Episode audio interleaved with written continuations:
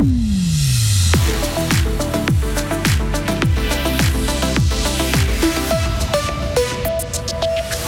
Les chaleurs de ces derniers jours donnent des sueurs froides aux arboriculteurs. Ils restent démunis face au changement climatique et craignent de revivre le scénario cauchemar de 2017. Sortir un billet vert de 50 francs pour payer un impôt minimal, c'est fini dans le canton de Fribourg.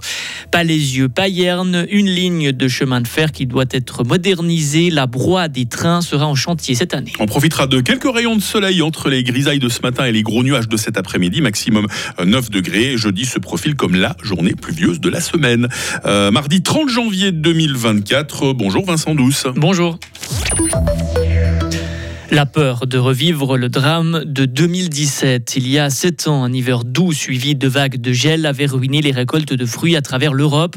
Avec ces derniers jours de chaleur, la crainte de revivre ce scénario cauchemar apparaît. Pour contrer le froid qui peut ravager les bourgeons, certains cultivateurs arrosent leurs plantes. Des protections de glace se forment. On le voit beaucoup se procéder en Valais. Mais pourquoi cela ne se fait jamais dans notre région? Dominique Rugli, responsable de l'arboriculture fruitière à Grand dans le canton de Fribourg, c'est difficile à faire car, premièrement, il faut d'énormes quantités d'eau pour pouvoir euh, faire cette technique de protection. Et deuxièmement, nos, nos, sols auront de la peine à absorber cette grande quantité d'eau qu'il faut gicler si la lutte doit se prolonger plusieurs nuits Il y a quelque chose quand même qu'on peut tenter de, de, faire ou on est complètement démuni? Là, les arboriculteurs euh, tentent avec des chaufferettes euh, d'essayer de chauffer localement entre les lignes d'arbres, par exemple, ou d'autres techniques comme euh, faucher l'herbe très court pour faire éviter la, la, trop grande perte de chaleur. Éventuellement, on pourrait couvrir les lignes d'arbres avec des plastiques pour maintenir la chaleur qui sort du sol, éviter que la chaleur s'échappe mais ce sont des mesures qui sont très difficiles et on est pratiquement démunis. Et les arboriculteurs poussent un ouf de soulagement. Les températures négatives ou proches du zéro de ces dernières nuits leur offrent du répit. Payer 50 francs comme impôt minimal, c'est de l'histoire ancienne. Le service des contributions a décidé de supprimer ce montant minimal suite à la publication hier d'un arrêt du tribunal cantonal.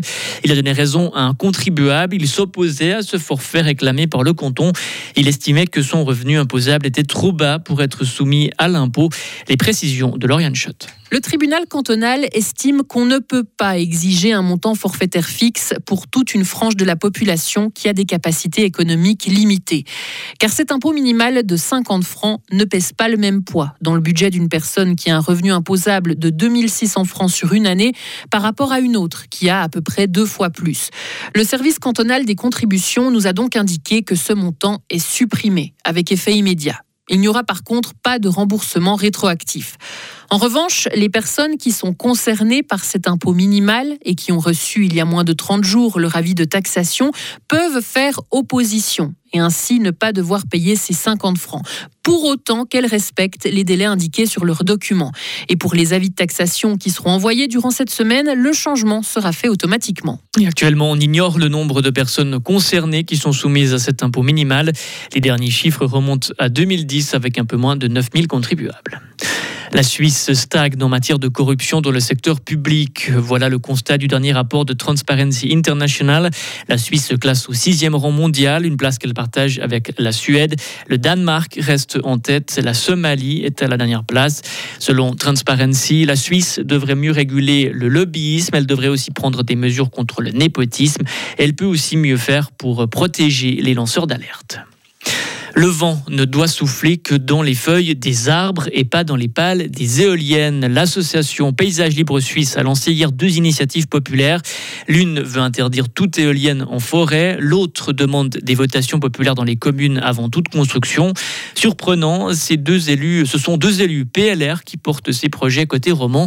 Un maire de commune jurassienne et la députée fribourgeoise Antoinette Devec quitte à se substituer aux ONG environnementales. Moi, je me substitue parce que j'ai j'étais dans Pronatura, j'ai été chargée d'affaires de Pronatura.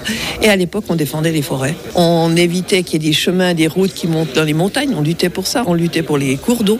Et maintenant, malheureusement, ben, les associations, elles sont parties dans une autre direction. Et c'est souvent plus l'environnement qui les concerne que la protection de la nature. Il faut aussi savoir qu'elles ont leur euh, initiative sur la biodiversité. Alors, elles ne sont pas du tout opposées à nos initiatives. Je pense qu'elles les voient même d'un bon oeil. Mais elles ne pouvaient pas politiquement nous soutenir. Même si les textes des initiatives ne ferment pas complètement la porte à la construction de parcs éoliens, les visuels du comité d'initiative montrent clairement un panneau d'interdiction. 6000 interventions en Suisse romande, Vincent, 20 000 chantiers dans toute la Suisse. Les CFF ont présenté leur chantier hier pour l'année 2024. Un des gros dossiers de l'année pour les CFF, la modernisation des lignes de la Broye. Elle a déjà débuté l'année passée. Il faut notamment désormais automatiser les infrastructures.